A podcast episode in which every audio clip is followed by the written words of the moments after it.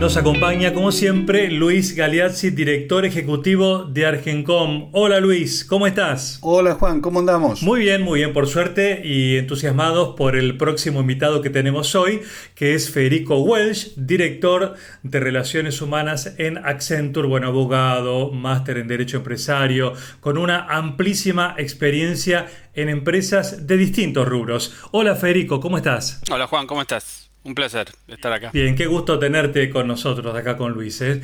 Eh, tenemos muchos temas para plantearte, como por ejemplo, eh, en una empresa como Accenture, queremos empezar justamente preguntándote por la empresa, porque sabemos que es una empresa dedicada a servicios tecnológicos. Pero ¿qué más nos dirías? Bueno, Accenture es una empresa para describirla uno podría utilizar un, montón de palabras. Históricamente se decía que era una empresa de consultoría, tecnología y outsourcing. Actualmente yo creo que es, y en el ámbito de Argencon como estamos ahora, es una empresa de tecnología y de servicios basados en el conocimiento, eh, básicamente. Y mm, para, ponerlo más claramente, ¿En un ejemplo? en un ejemplo tiene un costado muy, este, muy grande y relevante de sistemas, ¿sí? De, eh, transformar los procesos eh, de sus clientes a partir de, la tecnología. Y luego tiene una parte muy grande, por supuesto eso incluye una pata de consultoría eh, que, es, previa a la, implementación tecnológica, pero y después tiene otra parte grande que es exportación de servicios para nuestra propia corporación en el mundo. Nosotros somos una corporación muy grande, tenemos eh, casi 600.000 colaboradores en todo el mundo y Accenture desde Argentina exporta para la propia eh, firma, para la propia corporación Accenture, servicios, por ejemplo, de administración y finanzas, de recursos humanos, eh, legales, por ejemplo. Tenemos eh, casi 200 abogados sentados en Argentina, por poner un ejemplo, dando soporte a distintas filiales de Accenture en el mundo. Es decir, somos una empresa con una actividad muy variada. O sea que con estos datos que nos diste ya tenemos una escala de la dimensión global de la empresa. Por lo tanto, suponemos que esta empresa global necesita hablar el mismo idioma, que descartamos será el inglés, ¿verdad? Así es, es el idioma inglés. Es el, idioma de, la empresa, bueno, y de los negocios en general, ¿no? No aclaré que acá, en Argentina somos eh, 11.400 colaboradores, más o menos. Mm.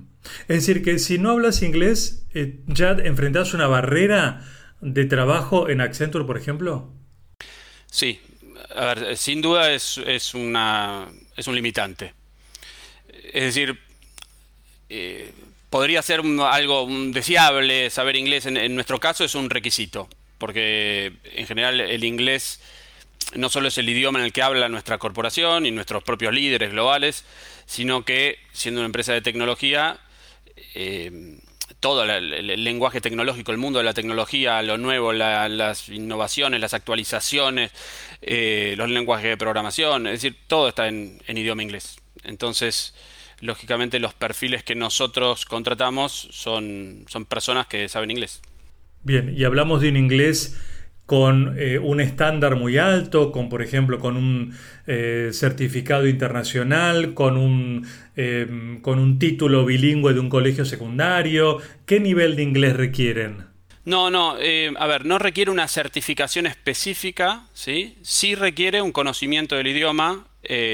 generalmente tiene que ser de intermedio hacia arriba. Nosotros evaluamos el nivel de inglés de la, persona. No importa si, la persona fue a un colegio bilingüe o si tiene tres exámenes en, alguna universidad de, Estados Unidos o de, Inglaterra. No pasa por ahí. Eh, la persona, eh, cuando se postula para una posición en Accenture, es entrevistada y uno de los pasos del proceso es evaluar su nivel de inglés, tanto eh, por escrito, con un examen online, como oralmente en la gran mayoría de las, de las situaciones las personas pasan por alguna entrevista en donde tienen que hablar en inglés. Y de acuerdo a eso se mide el, su, su, este, su nivel de inglés. Federico, a mí me impresiona la familiaridad con que trabajan para redes globales. Es decir, si bien eh, Accenture es, eh, son 11.000 y pico de empleados acá, el negocio de Accenture eh, tal vez sea un testigo de lo que siempre hablamos la economía del conocimiento, que es un fenómeno global. Eh, no solo atiende el mercado local, sino atiende a muchísimos eh, clientes globales en los cuales ustedes participan como parte de un equipo de trabajo. ¿Esto es así? Es así, es exactamente así. En general, nosotros desde acá, desde Argentina, ¿sí? exportamos ese, tipo de servicios, ya sea para nosotros mismos o para nosotros mismos en relación a un contrato con un cliente externo, por supuesto. Pero en cualquiera de los dos casos, eh, sí, estamos trabajando permanentemente para, con, un, con un sentido global, ¿no? En proyectos globales. También hay proyectos locales, por supuesto. Gran parte de nuestro negocio en Argentina es prestar servicio y soluciones a clientes locales. ¿Y qué perfiles usan, Federico? Bueno, como decíamos, un, importante volumen de, gente de, la tecnología, de sistemas, informática, carreras de ciencias exactas también. Hoy por hoy eh, muy importante todo lo que tiene que ver con, ciencia de datos, seguridad de la información. Y después tenemos perfiles más tradicionales para esta otra pata de la que hablaba al principio, que son eh, licenciados en administración de empresas, en recursos humanos, gente que venga del lado de, las finanzas y de la contabilidad, o de, incluso egresados de derecho, de todo. La verdad es que son, perfiles muy, muy mm. variados. ¿Cuánto importa hoy, eh, Federico, a la hora de entrevistar a un posible empleado? el, a ver, como, como, decíamos antes, el aspecto. Antes iba a una entrevista de trabajo y el traje y el pelo corto y la corbata y digamos toda esta preparación que uno hacía a la hora de tener la entrevista para ver si conseguía un puesto de trabajo. ¿Cuánto importa hoy en un mundo más diverso la presencia o, el aspecto exterior? No, no, es una cuestión de aspecto, es una cuestión de, de, capacidad de comunicación. La verdad es que hoy, hoy no hay un foco desde ya que no hay un foco en el aspecto, desde ya que no hay un foco en el aspecto, para empezar. O sea, uno puede ir a una entrevista de trabajo hoy por hoy vestido de manera casual o, mal afeitado, eso no es ningún problema. ¿Y qué, qué evaluás vos o qué percibís vos en esa entrevista con un potencial eh, colaborador de Accenture? ¿En qué te fijás? Eh, te, te, manejás aparte de los, de los títulos que tenga o la capacitación? Eh, ¿Tenés un como un termómetro, una sensibilidad particular para ver este, si realmente esa persona puede eh, colaborar con ustedes? ¿Hay algo que va más allá de los títulos? Sí, seguro. Eh, a ver, lo que se llama las habilidades blandas, ¿no? Que capacidad de, eh, de comunicarse, de, de, comprender un texto o una conversación, de, de trabajar con otros, ese tipo de, de habilidades que tal vez no son tan técnicas y no tienen una certificación detrás, son algo que la, persona trae consigo y que se ve en, el ámbito de un proceso de selección, digamos. Entonces, o en el contexto de un proceso de selección.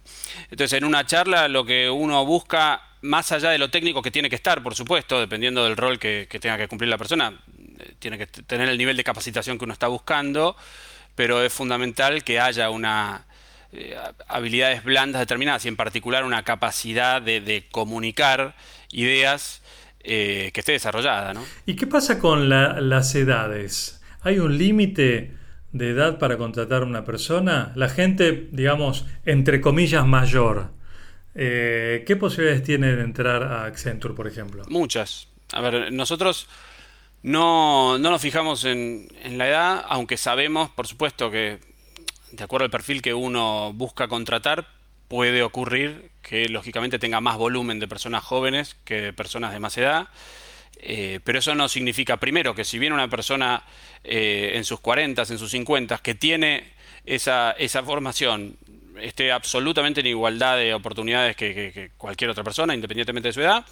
E incluso tenemos programas de reskilling, es decir, de, para, para eh, para agregar o para mejorar ciertas capacidades o para incorporar ciertos conocimientos en personas mayores de 45 años.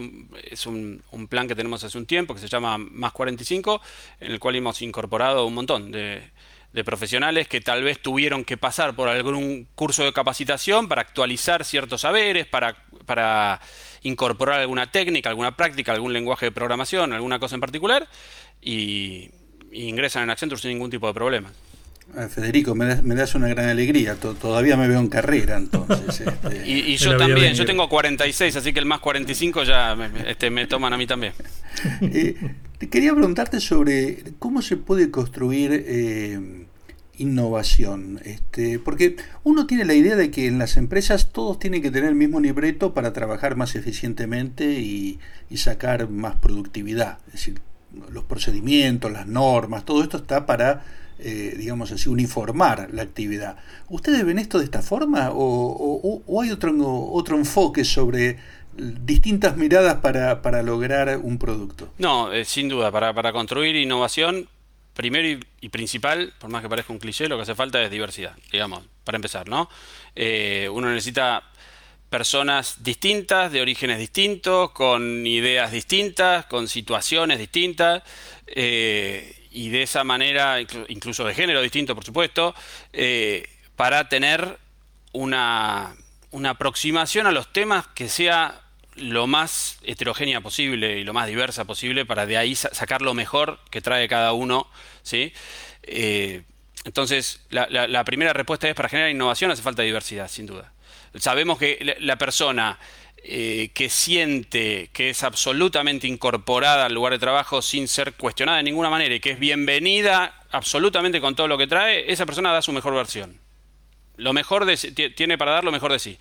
Y eso es un negocio bárbaro para, la empresa, en definitiva. Con lo cual, eh, lo, primero sería la diversidad y luego está la dar siempre margen para equivocarse, para intentar para, para, estar permanentemente en un ecosistema de ensayo y error, de, generación de nuevas ideas y de dar tiempo para, para, esto, para proponer que las personas, independientemente de su nivel de carrera, sean escuchadas, que esas buenas ideas puedan ponerse en práctica. Y por supuesto hay una parte de capacitación que es importante. No siempre las personas tienen que tener a disposición un menú de, capacitación que les permita ir fortaleciendo sus, sus saberes y, ampliándolos en la medida de su propio interés. Porque esto es, esto es algo también importante, no es una cada persona en su rol tiene una currícula, que por supuesto sí, eso también existe, pero eh, Accenture da la, les da la posibilidad a sus colaboradores de ampliar sus horizontes investigando y aprendiendo sobre otras cosas que tal vez no sean directamente centrales a su rol, pero que es algo que les interesa por ahí para, para su plan de carrera en, el futuro. Entonces, todo este conjunto de cosas te diría que, cooperan para generar un, ámbito de innovación. Federico, ¿y cuándo crees vos que empezó a notarse un cambio frente a, la incorporación de personas con alguna discapacidad? Porque antes, hace unos años, era, podía ser una limitante. Eh, ¿Cuándo cambió eso y cómo lo trabajan ustedes? Mira, en a, nivel mercado, sinceramente no, sabría decirte, no, no, tengo estudiado el, tema. Lo que sí te puedo decir es que en Accenture eso es un programa sin barreras, el programa se llama Sin Barreras, que es un programa de, incorporación eh, de personas con discapacidad. Eh, tiene creo que más de 15 años, tiene muchos años y, a lo largo de, de, este camino hemos contratado más de 150 personas eh, con distintas discapacidades. Hoy actualmente en nuestra nómina tenemos más de 100 y, bueno, y, ellos trabajan... lo esencial del programa Sin Barreras es que, como lo dice su nombre, lo, que se procura es remover todo tipo de obstáculo para que la persona pueda eh, trabajar en lo que sabe, en igualdad de oportunidades con todo lo demás. Es decir, no es, un, no es un programa de responsabilidad social empresaria en lo que tradicionalmente se entendía como RC, ¿no? Como una especie de programa de, ayuda a la comunidad o lo que fuere. Es un, es, un programa, si se quiere, sí, eh, de, de inserción o de inclusión, pero está absolutamente ¿Está pensado, está naturalizado y está totalmente pensado para que la persona eh, con discapacidad se integre a un mundo en igualdad de oportunidades para que nos dé todo lo que nos puede dar, digamos, y no como algo que nosotros estamos dando caritativamente. Todo lo contrario, tiene el foco puesto este, del otro lado, del lado de lo que nosotros queremos captar de esas personas que son tan talentosas como todos nosotros, pero que tienen alguna dificultad particular que tratamos, sí, dentro del, programa de resolver o de facilitar con distintas cuestiones, por ejemplo, eh, infraestructura. Eh, si alguien tiene un problema eh, motriz, tenemos adaptado toda nuestra este, nuestra infraestructura edilicia para que la persona pueda moverse sin problemas por la oficina. Por poner un ejemplo, hay un montón de otros ejemplos. dependiendo de la discapacidad. Y trabajamos con un montón de organizaciones que conocen cada discapacidad específicamente y que nos brindan información sobre cómo trabajar cada caso. Entonces, no, no, no es algo improvisado, sino algo bien, bien pensado y con, y con muy buen soporte. ¿no? Bien, nos quedan dos breves, Federico. Eh, una, preguntarte, esta es, simple, ¿no? Es decir, eh, ¿vos notás que la gente que se acerca a la empresa tiene mejor o peor inglés que hace unos años? Eh, es una buena pregunta. A ver, tienen mejor inglés en general, ¿sí? Porque desde que, bueno, tenemos una, internet tan, tan ambiciosa y tan extendida y los chicos tienen tanto... Eh, tanto, están en YouTube y en redes sociales y viendo un montón de cosas en inglés desde muy chicos, ¿sí? Incluso muchas veces lo ven directamente en idioma inglés, sin subtitulado. Es decir, que hoy, hoy Hoy no se ve a los candidatos llegando eh, o, vienen de un colegio con inglés y entonces hablan inglés, o si no, eh, recibimos chicos sin inglés. No, uno, uno ve un nivel de inglés bastante general. Dicho esto, también es cierto que el, inglés que aprenden en el colegio eh, es deficiente, digamos. Y mm, el, inglés incorporado en la escuela secundaria, quiero decir, ¿no? Y también y en, y en secundarias públicas en particular. Eso sí, sí lo vemos que hay un déficit de formación en inglés en la educación secundaria, sin duda. Bueno, Federico, muchas gracias por tu tiempo. Un placer haber dialogado con vos. Federico Welsh, director de Relaciones Humanas en Accenture. Y nuevamente gracias. Y Luis, hasta el próximo podcast aquí en Argencom. Hasta el próximo y vos fíjate qué cosas interesantes van saliendo cada vez que charlamos con un protagonista de la economía del conocimiento. Así que muchas gracias, Federico. ¿eh? Es fantástico, todos suman y mucho. Gracias, Federico. Gracias, Luis. Y gracias a ustedes por acompañarnos. Hasta la próxima.